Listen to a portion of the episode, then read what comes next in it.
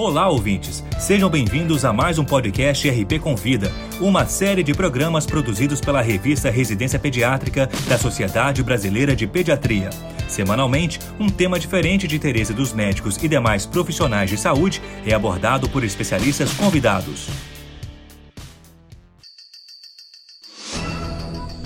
Nesta edição, abordaremos o tema leucemias para falar sobre o assunto, convidamos a doutora Denise Bosfield da Silva, presidente do Departamento Científico de Oncologia da Sociedade Brasileira de Pediatria. A especialista também é oncohematologista do Hospital Infantil Joana de Guzmão, em Florianópolis, Santa Catarina. Acompanhe a exposição.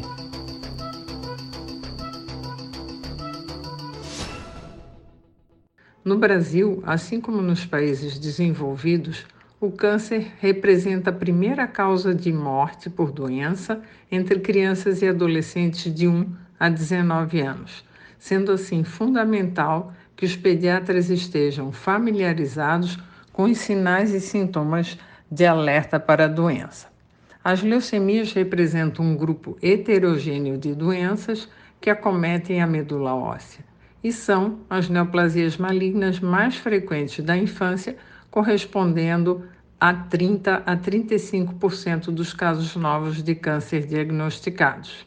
As formas agudas da doença representam aproximadamente 97% dos casos, enquanto que as crônicas correspondem a 3%. As leucemias agudas são caracterizadas pela expansão de um clone de células precursoras imaturas. Já as formas crônicas referem-se às condições em que há expansão de células maduras. As leucemias podem ainda ser classificadas em linfóides ou linfoblásticas e mieloides ou mieloblásticas de acordo com os tipos de glóbulos brancos que comprometem. Das leucemias agudas, a mais frequente são as linfóides agudas.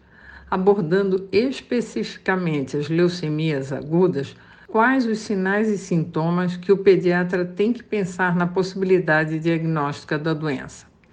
Presença de palidez, fadiga, irritabilidade persistentes e inexplicáveis, infecções persistentes e ou recorrentes sem uma causa infecciosa específica, presença de febre e ou dor musculoesquelética persistente e inexplicável, presença de linfonodomegalia generalizada de etiologia não explicada, manifestações hemorrágicas sem uma causa evidente, principalmente aquelas de aparecimento espontâneo.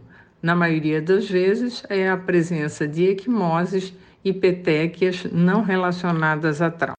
É importante salientarmos que as dores musculoesqueléticas podem ser uma das manifestações das leucemias e que os exames laboratoriais iniciais podem ser normais, exigindo assim maior atenção no segmento desses pacientes e sendo necessário, então, avaliações frequentes nessa criança.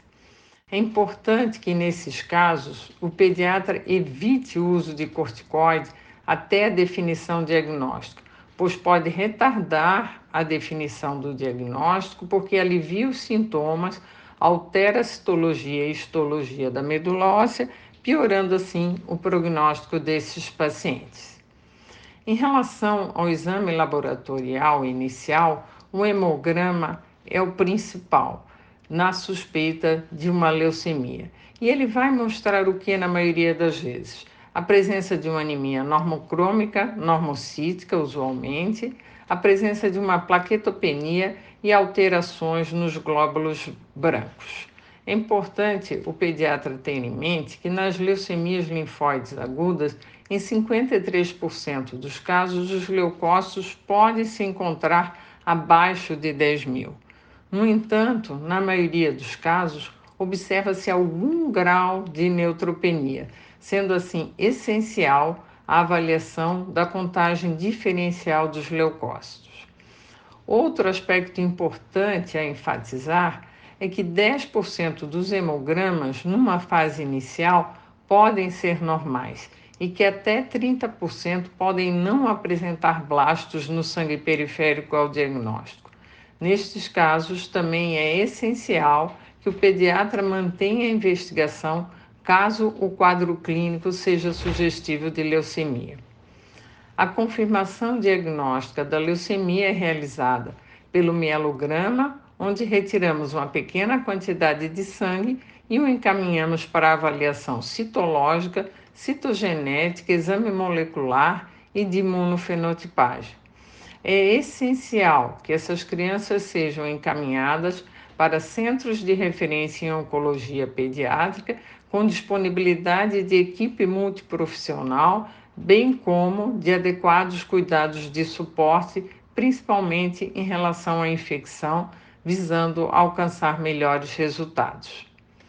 O tratamento da leucemia ele objetiva eliminar as células doentes para que a medula volte a produzir as células normais. Na, no caso das leucemias agudas, o tratamento é realizado com diversas combinações de quimioterapia além do controle das complicações infecciosas e hemorrágicas. E o transplante de medula óssea nesses pacientes é indicado para casos específicos.